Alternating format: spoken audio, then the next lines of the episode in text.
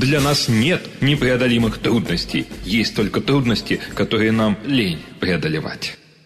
Сегодня поговорим не для всей аудитории, которая существует на радио, но для тех, кто впечатлительный, как я вот, например, кстати. То есть есть люди, которым хоть кол на голове чеши, они своим умом живут, называется. А есть такие вот, как я, люди, которые падки на всякую информацию, очень впечатлительные, много чему пытающиеся учиться, потом, естественно, разочаровывают, называется это эмоциональная качели. Вот сегодня поговорим про плюсы и минусы. Плюс очевидно, что такие люди чаще всего способны веровать. Люди, которые как бы изначально такие никуда не вникающие, но, конечно, им трудно уверовать. Это плюс. Может быть, поэтому-то среди верующих много людей очень впечатлительных. Ну и очевидно же минус, потому что бывает нездраво. Ты веришь не только тому, что правильно, но веришь и лукавому. Правило здравости, как оставаясь в положительном смысле человека впечатлительным, тем не менее не поддаваться вот на эти вещи на эмоциональные качели. Как так жить, чтобы не разочаровываться? У Высоцкого есть песня «Эх, ребята, все не так. Все не так, как надо». Это самое первое правило, чтобы не разочаровываться. Надо понимать, что все не так, как кажется. Правило трех «не». Особенно важно пытаться соблюдать эти правила любителям, как вот повторяю еще раз я, Владимир Терентьев, эмоциональных качелей. Очень важно не придумывать себе мифов. Иначе финал любого мифа – это разочарование. Не завышайте важность чего бы то ни было. Все не так важно, как хочет вам казаться. Кто-то вас убеждает, приди, ты вот это вопрос жизни и смерти, поучаствуй вот в этом, вот это вот так важно. Ну, все эти вот в паре вольте, псевдолекарства, у них там везде рак. Папиллома где-нибудь выскочила, все, у тебя будет рак, а кредит, это ж так важно. Не завышайте важность чего бы то ни было. Все, ребята, не так, как кажется. Все не так важно, как хочет казаться. Вас хотят поиметь. Второе. Не создавайте себе кумиров. Ни литых, ни деревянных, теперь уже не виртуальных и не человеческих кумиров, даже если красиво поют. На самом деле они гораздо все приземленнее, чем выглядят. Я даже больше скажу. Есть такое понятие у патриарха Алексия. Второго было, оно, он часто об этом говорил. Есть такие молодостарцы. То есть священник, еще только-только вот стал священником. Еще самому-то усички только еще пробились. А он там этих бабок, людей, у которых по семеро детей, чему-то там учит, это запрещает, это повелевает, благословляет. Это называется младостарство. Не создавайте себе кумиров людских. На самом деле все они гораздо приземленнее, чем выглядят. И третье правило – не приукрашивайте действительность. Все намного прозаичнее стремитесь всегда трезво оценивать реальность. Дравость такая, э, с одной стороны, не так им весело живется, может быть, но, по крайней мере, они не, не падают вот в эти вот наши обычные вещи. Еще раз три правила. Не завышайте важность хоть чего. Не задавайте кумиров и не приукрашивайте действительность. Рацию в нашем мозге существует холодный рассудок. Есть такое выражение «не влюбляться в кумиров, а любить всех людей». Либо ты всю свою любовь переносишь на батюшку, на матушку, там, на жену, ставишь ее кумиром, тоже бывает, на детей, других не видишь, готов, как говорится, на них наплевать. А надо не влюбляться, а именно любить всех людей. Конечно, любите своих, конечно, но вот всех. Во время еще царской России, еще до того, как была Первая мировая война 1914 года, у одного крестьянина в деревне потерялась единственная кобыла – трагедия, он пришел к соседу, плачет. Ты, говорит, понимаешь, все, ну все, вот убежала зараза. Сосед так похлопал его по плечу, говорит, ну ты так шибко не переживай, и неизвестно, что еще будет. Точно, она не просто вернулась, а еще жрецом вернулась. Теперь он прибегает к этому же соседу, такой, наоборот, восторженный, это называется эмоциональная качели. Ну, теперь заживем. Он говорит, не радуйся, еще неизвестно, что будет точно стал э, жреца объезжать, много сломал, упал. Я думал, хорошо будет, а видишь, ты прав был, кишка получилось. Ой, говорит, не огорчайся, неизвестно, что будет. Точно. Началась война. Всех мужиков забрали на войну, все погибли там почти, инвалиды вернулись. А он хромики, но пахал. Случаются проблемы, но неизвестно, что из них вырулит. Один человек пришел к Равину и говорит, жена вот такая, ребенок вообще баламут, не поймешь какое, с работой проблемы, ну вот что делать? Ты, говорит, сделай красивую вывеску, не торопись, красивую сделай. Такую прямо от души, вложь в нее прямо. И напиши там такие слова, все еще может поменяться. Прямо над дверями, как все евреи делают. Повесь. Заходишь в дом, смотри, выходишь, смотри, вот. И все. Через какое-то время человек подъезжает к нему на шикарной машине и так немножко нагло, я бы сказал, говорит, ну, слушай, Раби, жена за ум взялась, сыном, сейчас стал бизнесменом, работа вообще классно. Что скажешь-то? Раби так почесал бороду, говорит, не снимай вывеску. все еще может приняться. Надо понимать, да, сейчас очень хорошо, но не всегда так будет. Да, сейчас все плохо, но тоже, слава богу, не всегда так будет. Даже смерть в христианстве, по крайней мере, это не полный выпад из реальности. Не надо додумывать и выдумывать, особенно про здоровье. Кровь ударила в голову, есть такое вот, и множество преступлений. Ужасно быстрая реакция на гнев. Э, надо не додумывать за людей, не влюбляться в них, а именно внимательно за ними наблюдать. Что человек говорит, а что реально делает. Не быть на своей волне. Вот есть такие люди, они вот либо на дофаминовой волне, либо значит, на депрессивной волне. И они так вот на своей волне живут. Естественно, что они выпадают с реальности. Их не очень-то уважают и ничего добиться не могут. Те, кто навязывает вот рецепты всевозможные и в плане лечения, и в плане счастья, и в плане религии. Ужас, конечно, сейчас таких много псевдоучителей. Кто может помочь, тот не навязывает. Вот Бог, например. Что Бог не может помочь? Может. Но никогда Никому, ни через кого реальные слуги Божии этим занимаются. А кто хочет восприиметь, то будет э, себя навязывать, рекламировать, и, в общем, все это очень нескромно. Все не так, как кажется. Человек, который кажется вам неприятным, на самом деле может оказаться для вас самым полезным. Человек, который кажется для вас очень комплиментарным, ну, то есть он все время какие-то комплименты в ваш огород закидывает, неизвестно почему. Надо глядеть почему. Может, он просто такой человек. Бывает без злого умысла. Ну, у меня есть такие знакомые, они прямо э, мед и патока. Но на самом деле Господь учил учеников быть солью, а не сладким сахаром. Если сложить темное прошлое со светлым будущим, получится серое настоящее.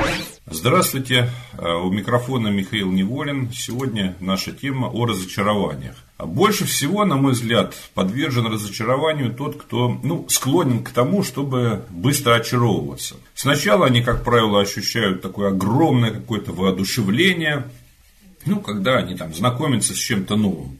Потом столь же быстро наступает разочарование и такое полное охлаждение. Точно так происходит и процесс, так сказать, знакомства с людьми. Сначала у них это такая эйфория, восторг, и потом огорчение и полное разочарование. Печально, когда человек, склонный к быстрому очарованию и разочарованию, работает с людьми.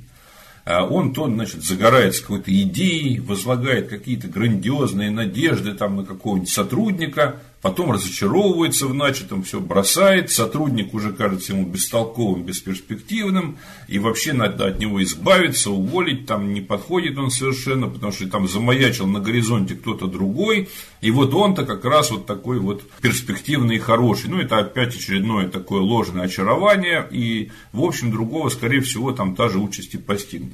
Не люблю, когда меня ругают. Но вот э, меня не меньше напрягает, когда кто-то говорит обо мне уж слишком хорошо. А я-то вижу, что я не таков, и поэтому я хорошо понимаю, что очень скоро этот человек во мне разочаруется, и такой вот облом у него наступит. Сразу таких людей немножко побаиваюсь.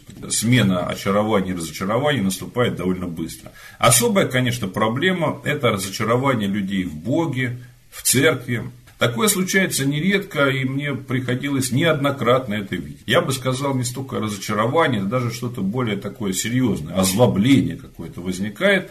Опять-таки, вот потому что изначально было какое-то очарование неверное, то есть неверное представление.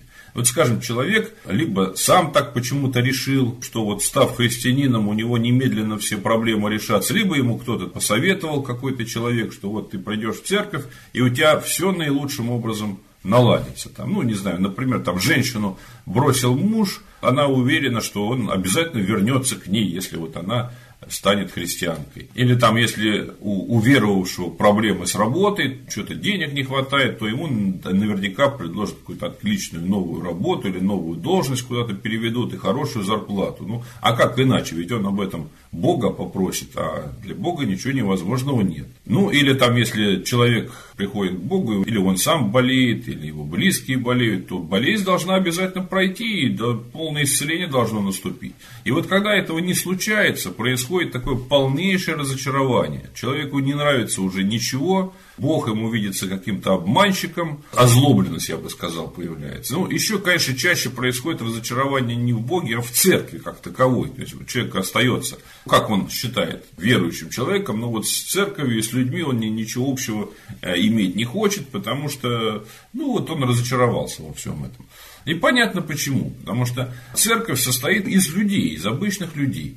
Э, нередко человек, который впервые, вот когда мы знакомимся с церковью, это любому из нас в какой-то мере свойственно, некоторым просто больше, некоторым меньше. Когда мы знакомимся с церковью, любой деноминации, вот мы пребываем в некоторой эйфории. И люди тут какие-то очень светлые, их взаимоотношения прямо такие идеальные, они так любят друг друга, заботятся. Ну, а служители-то это вообще там почти святые, и вот каждое слово их надо ловить и прислушиваться. Конечно, через какое-то время вот эта пелена розовая спадает с глаз, и вдруг обнаруживается, что, ну, как Владимир Высоцкий пел, что и в церкви все не так, и вот один там какой-то человек из церкви склонен к сплетням, другая, тут рядом со мной христианка все время на служении сидит или стоит, грубоватая очень, а третий приврать может, в общем, как-то все не так тоже. Более того, бывает там еще более какие-то серьезные разочарования. Вот надо делать, например, в квартире ремонт, и тут вдруг из церкви человек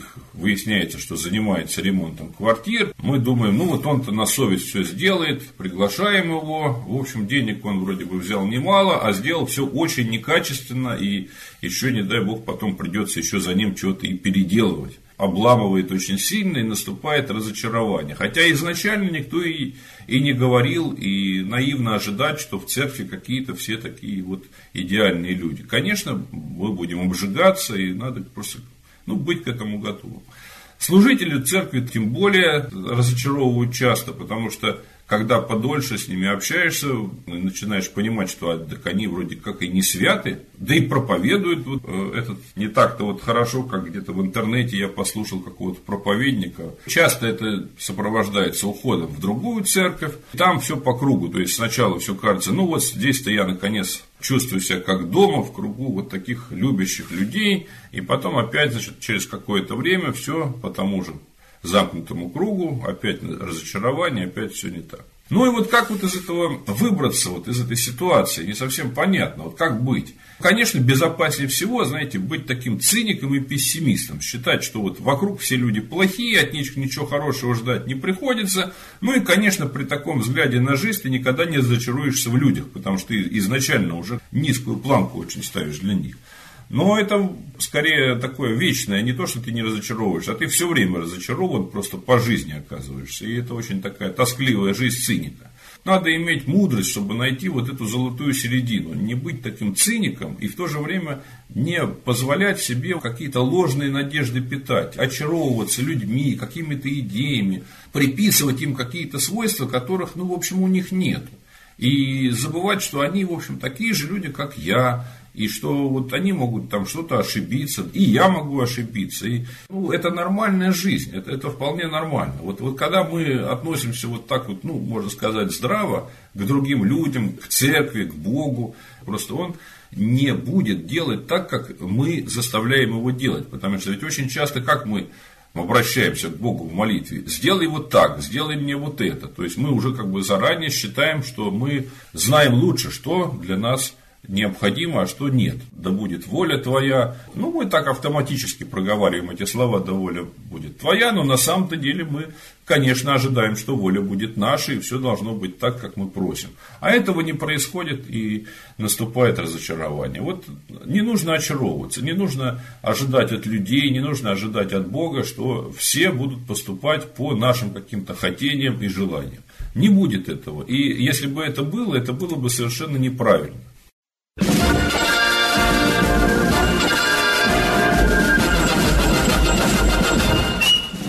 Идиот – это член большого и могущественного племени, влияние которого на человечество во все времена было подавляющим и руководящим. Здравствуйте, микрофон Яков Кротов. В замечательнейшем фильме Эльдара Рязанова был романс на его собственные стихи если нет друга, то никто тебя не обманет, нет возлюбленной, не с кем ссориться и так далее. У каждого свой антиакафист. Есть акафист благодарственный, слава Богу, за все. Его написал епископ Трифон Туркестанов. Это начало 20-го столетия. Епископ Трифон был э, своеобразным архиереем, потому что он очень увлекался театром. Он был князь, аристократ, хотя прожил свою жизнь вполне по-епископски, без стяжательства, аскетично. Но его Акафист написан немножечко чересчур эмоционально, а главное, чуть-чуть наивно. Он все-таки был, видимо, воспитан на лирике Нацина. Вот птички поют, травка зеленеет. Боже мой, боже мой, как хорошо. И современному русскому жителю, я думаю, это все не очень понятно. Именно поэтому благодарственный акафист Владыки Трифона пользуется большой популярностью. Когда мы его читаем, когда мы молимся, мы словно преодолеваем внутри некоторые сопротивления. Мы пытаемся достичь уровня святого Иоанна Златоуста. Слава Богу за все. А вот тот антиакафист у Рязанова-то, конечно, у Рязанова там не без подмигивания. Мы слушаем и понимаем, что песенка вовсе не о том, что не надо влюбляться, не надо дружить и так далее и тому подобное. А пойди пойми. В сущности, это все тот же вопрос о смысле зла, или точнее о смысле страдания в мире. Нас ведь не интересует зло как некая философская категория. Понимаем зло как то, что касается лично нас.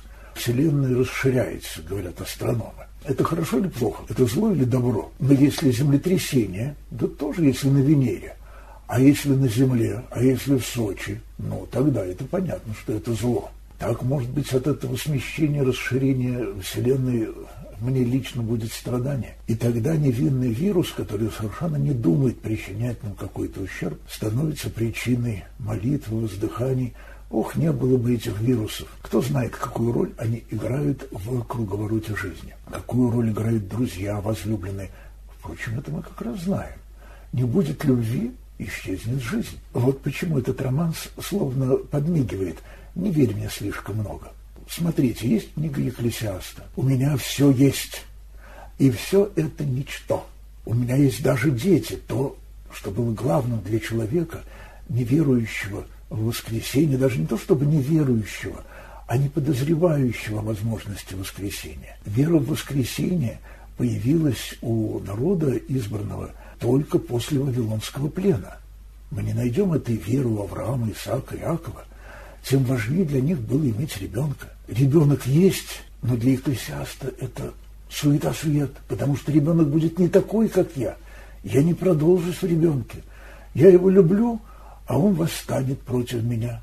А мы вспомним историю израильских царей. Самый близкий оказывается мне врагом. Потом это аукнется в Евангелии, что враги человеку домашние его. И это сказано Иисусом, сыном Давидова, который знал, о чем говорит, именно как пусть символический, но представитель царской династии Давидовичей. Враги царю домашние его. Экклесиаст в отчаянии. Все суета, суета, всяческая суета. Он нигде не говорит, что все, долой собственность, ухожу в монастырь, как в «Золушке», король которого играл замечательно Гарин. Все, никто меня не слушает, ухожу, ухожу с престола. Екклесиаст прочно сидит на троне. Автор ценит то, что у него есть но сокрушается. Он не мечтает остаться без всего этого.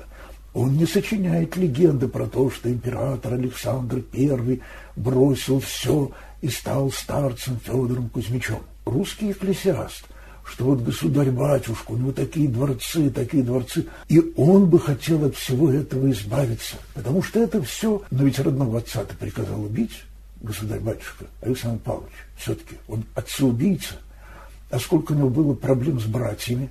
Тот самый Константин был просто психопат. Жена недаром его бросила, пришлось искать другую, нашел. Он бегал с женой по дворцу и стрелял в нее из э, ружья. Разочарование в женщинах, разочарование во всем. Есть книга Иова. Человек всего лишился. Это как бы антиэкклесиаст. Иов что, радуется? О, наконец-то у меня ничего нет, наконец-то я всего свободен. Он горюет, он спрашивает, за что? Он требует вернуть, потому что это жизнь. И, наконец, в конце концов, есть, извините меня, песнь песни. Подойдите к молодому человеку и к девушке, которые сочиняли песнь песни, и скажите, ну что ты, подожди, это у тебя сейчас такой вот игра гормонов, а потом вы женитесь, наскучите друг другу, она, оказывается, сопит ночью, а он носки разбрасывает, и вы друг другу так опостылите, что начнете смотреть на сторону, гулять на сторону, а он запьет, она растолстеет и будет ленивая. Может, лучше не надо жениться? И, наконец, другие варианты. Бог через Священное Писание не говорит нам «отрекитесь от этого мира», «отряхните его прах, его богатство с ваших ног». Золотой кумир не нужен, но серебряные ложечки никого еще до ада не доводили. Ну, пусть у вас будут серебряные ложечки. Назарейский обед, ну, не пей пиво, ну, не стригись. Если для тебя пиво и стрижка такая кажется роскошь, а тогда для многих мужчин, во всяком случае, красивая стрижка и пиво. Но это вот единственное, от чего они могли отказаться. У них больше ничего не было. Раздай имение нищим, там есть. Но не потому, что имение это плохо, может подвести. Нет, чтобы легче было идти со Христом. Это совсем другая мотивация. Кто знает, может быть, Иуде Господь сказал, раздай свое имение и иди за мной. Иуда пошел. Господь разочаровался в Иуде. Читаю в Евангелии, там нет разочарования. Он знал, что один предаст. Под конец он точно видел, у кого в глазах 30 серебряничков отсвечивают. Привязанность к деньгам. И Господь не стал говорить, Иуда, ну что ты, ну что такое деньги? Ну не привязывайся ты к серебру, там были серебряные тетрадрахмы. Привязывайся, но не продавай. Надо знать, чем можно торговать, а чем нельзя. Мы обычно забываем, что древние евреи жили внутри Древней Сирии, внутри Древней Греции и внутри Древнего Рима одновременно, потому что их завоевали сперва персы, потом сирийцы, потом немножечко еще египтяне, потом Александр Македонский с греками, с древними, и древние римляне. Они все там селились.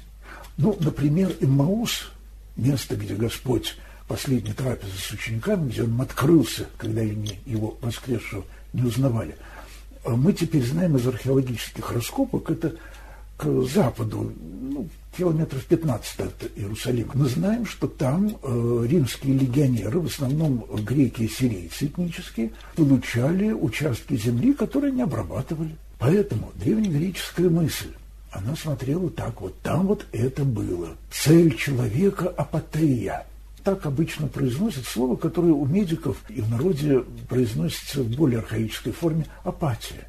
Патос. Иногда говорят пафос, там греческий звук такой на грани ТФ. Пафос, страсть. Это именно то, с чем призывали бороться древние монахи-подвижники. Греко-римская аскетика и мысль очень повлияли, повлияли на монашество, на его появление.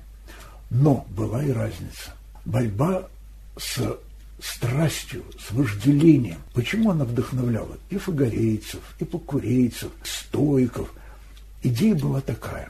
Если что-то движется, то это от недостатка.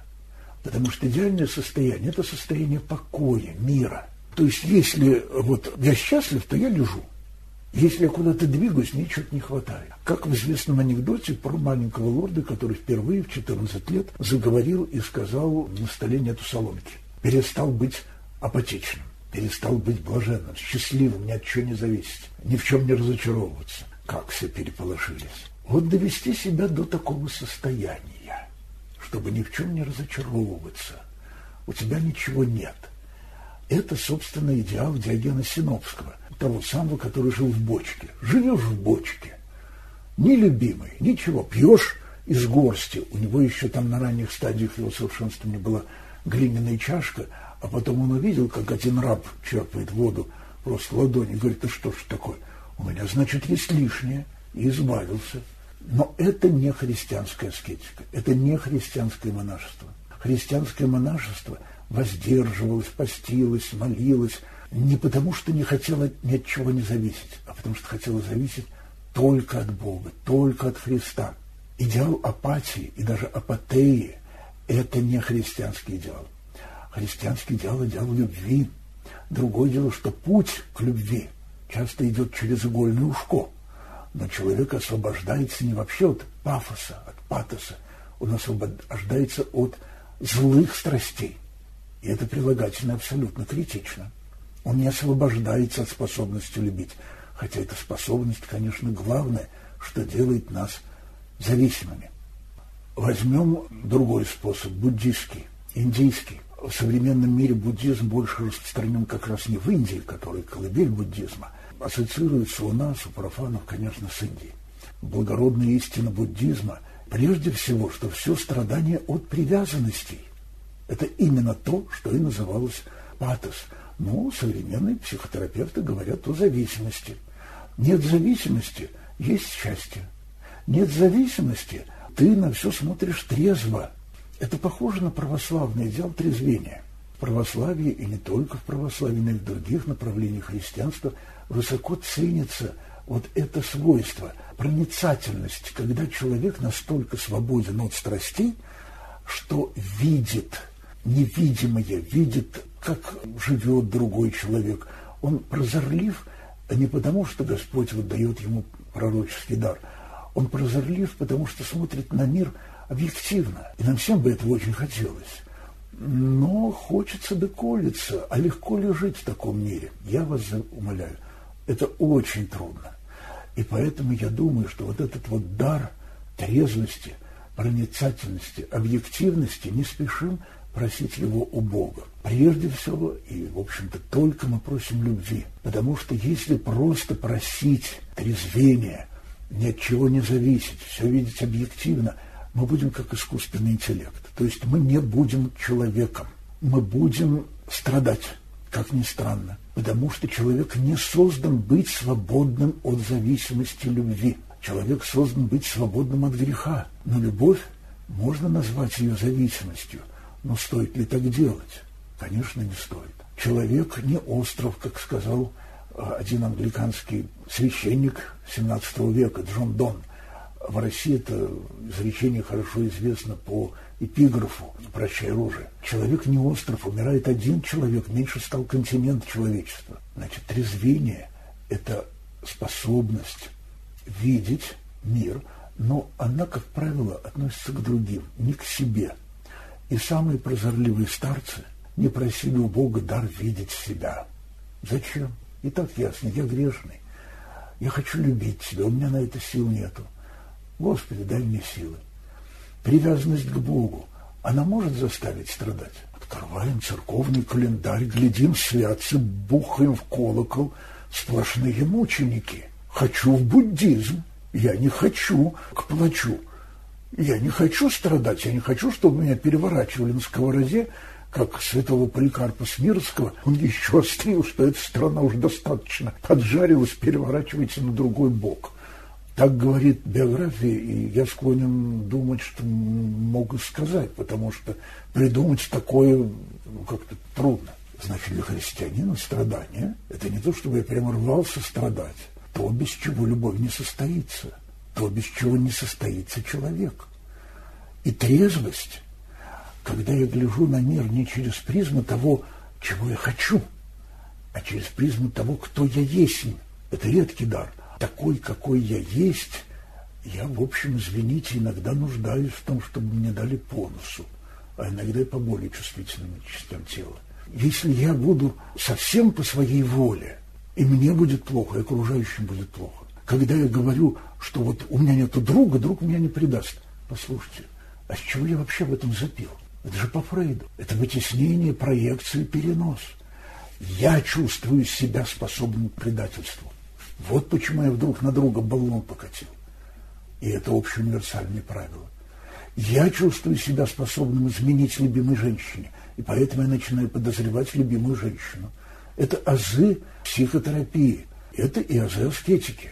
Каждый грешен тем грехом, который он подозревает в другом. Это надо признать, это надо принять. Это не означает, что я не должен ни в ком никакие грехи подозревать. Нет, нет, никуда от этого не денешься.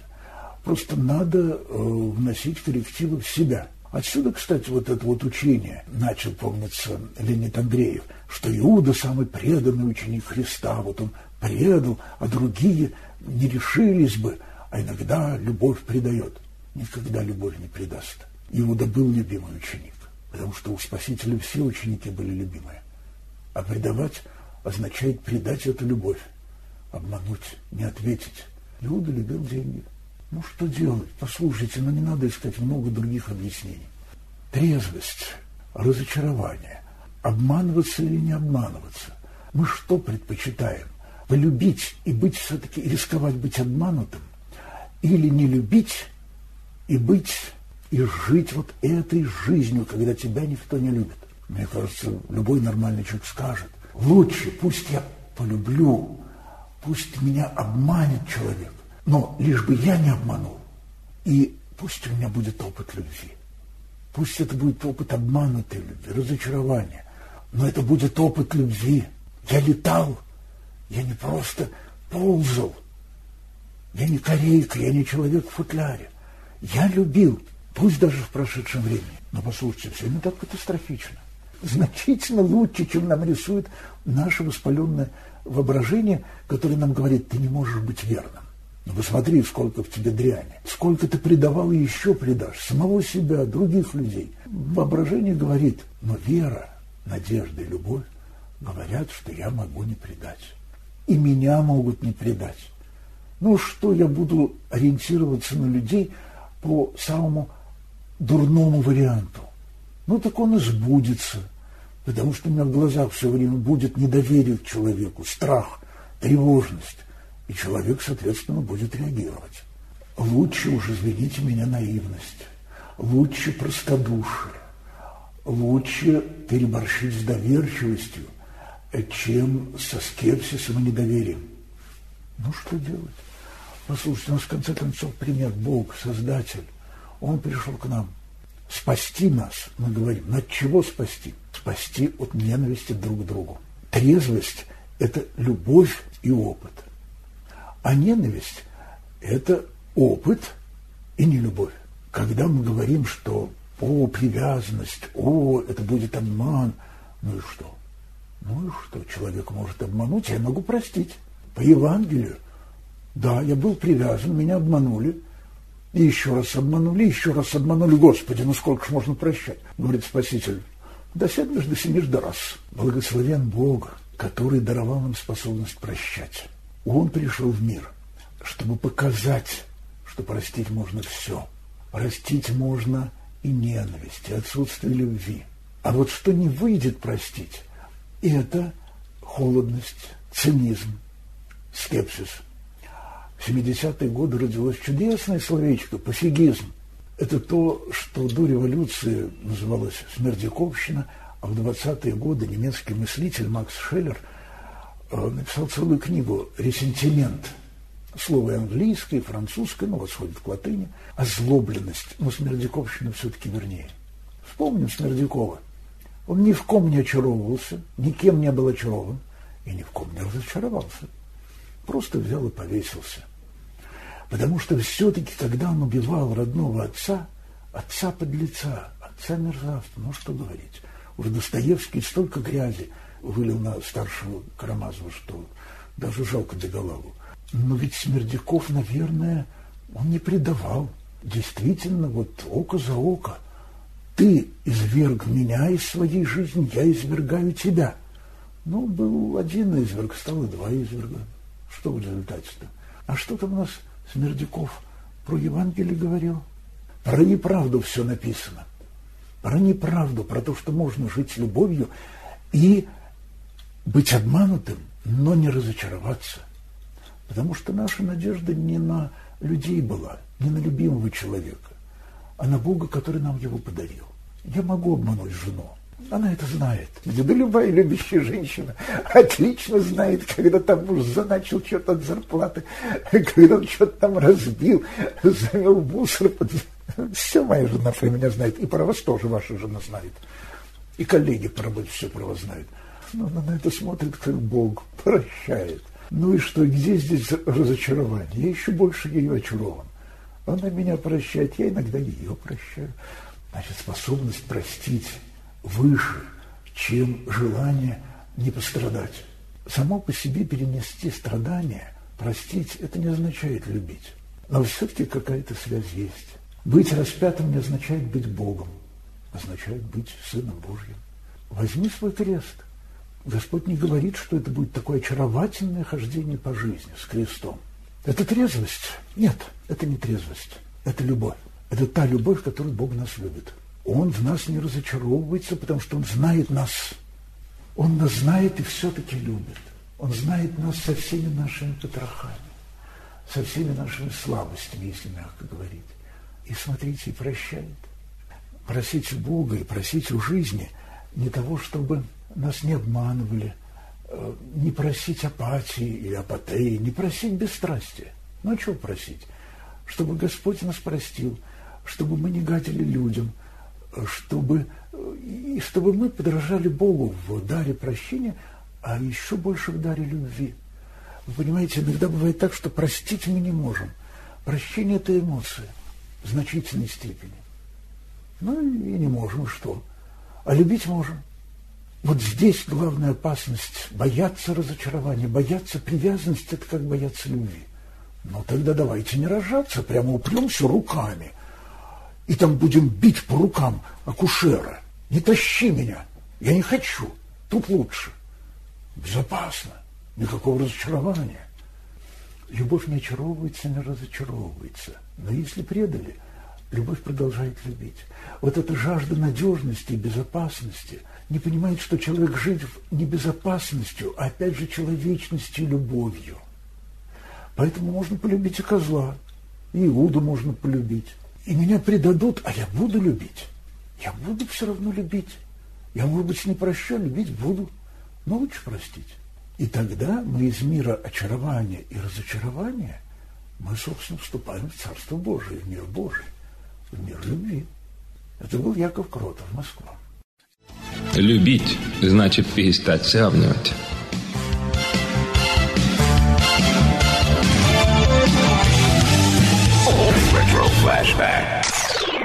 Говорит Ирина Савинова. Розовые очки. Поговорим о розовых очках.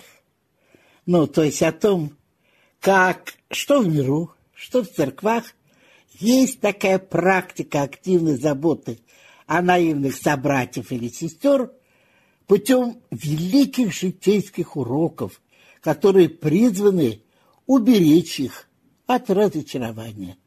А так как все, конечно, знакомы с этим, то давайте я плавно перейду на очки оптические, ради наглядности примера. Представьте, что у вас очки так минус или плюс шесть, ну, как у моего папы было. Вы пошли в гости, очки забыли свои взять, пришлось вам там что-то прочитать, ну, какую-нибудь этикетку, например, лекарства, и вы просите одолжить очки у хозяина. Он дает, вы надеваете и ничего не видите, потому что у него минус два. Ну, дорогие, конечно, все ясно. Примеры можно бесконечно продолжать. Допустим, э, дружку вот это можно есть, а вам есть нельзя. Обувь или одежда ему подходит, вам не подходит. Разные вкусы, разные хобби, разные темпераменты. Ну, как всех равнять? Народы так бедны, ответил Пушкин Петелю, когда тот стал его агитировать за равенство сословий.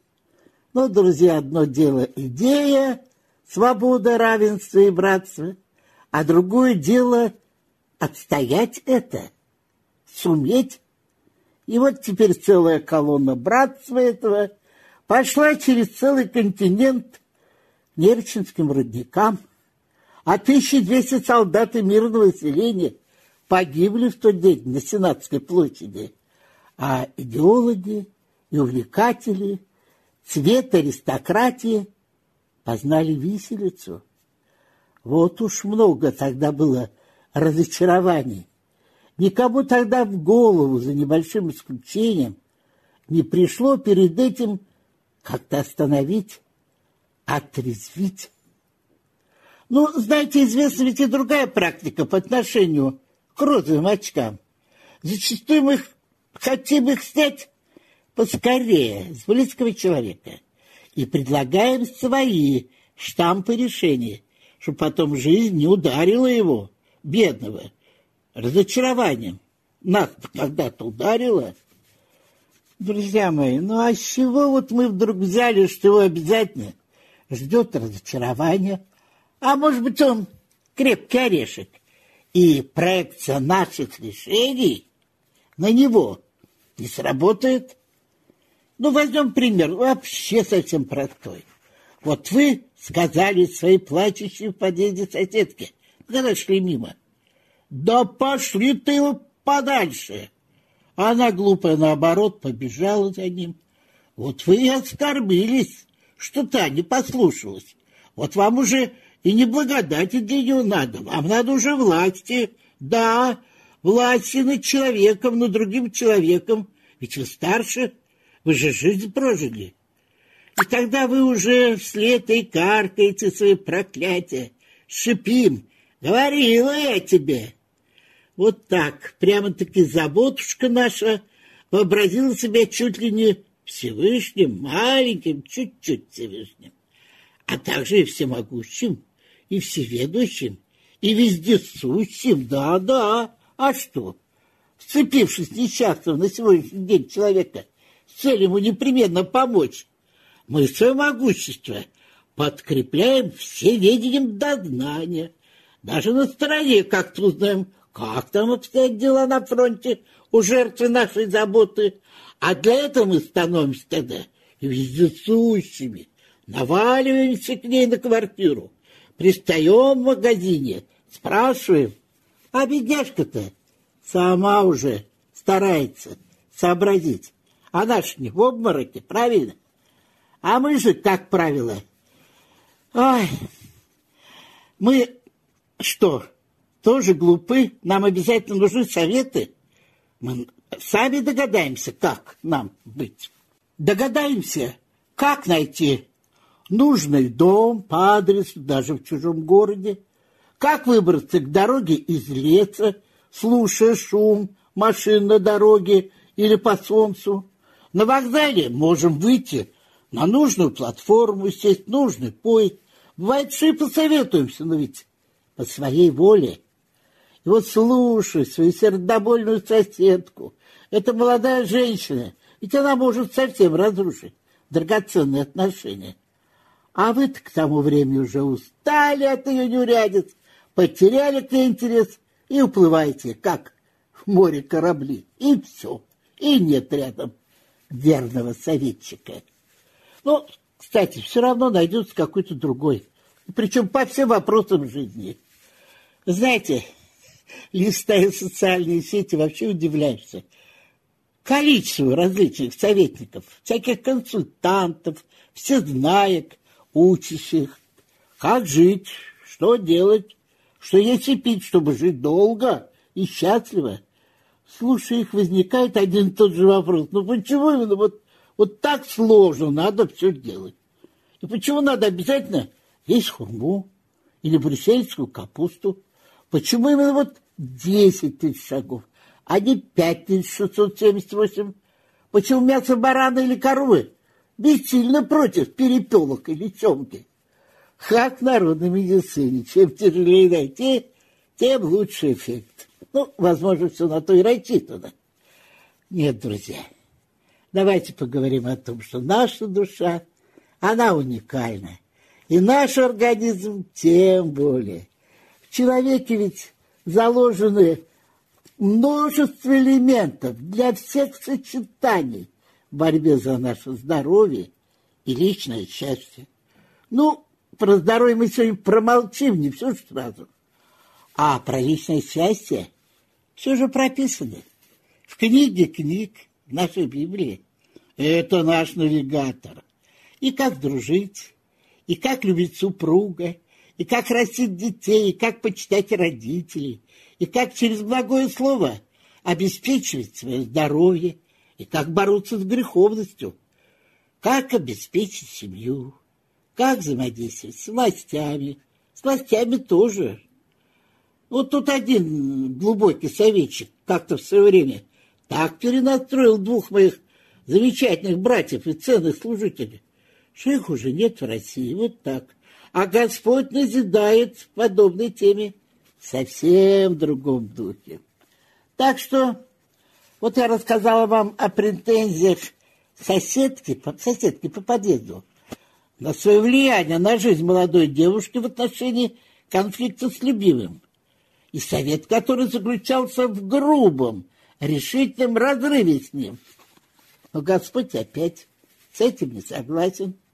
Он точно расшифровал нам маршрут этих отношений. Всем известный 13 главе Первое послание Коринфянам.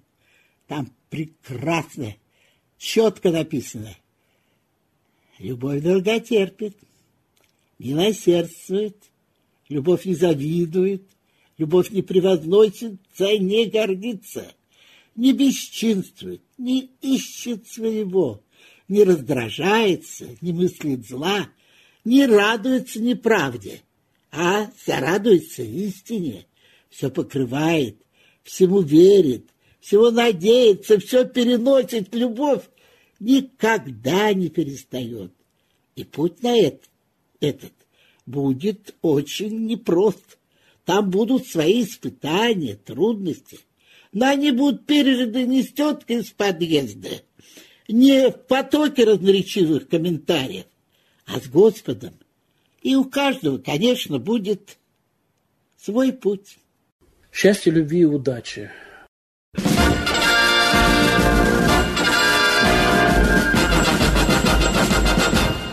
Существует достаточно света для тех, кто хочет видеть, и достаточно мрака для тех, кто не хочет. Блезе де Паскаль.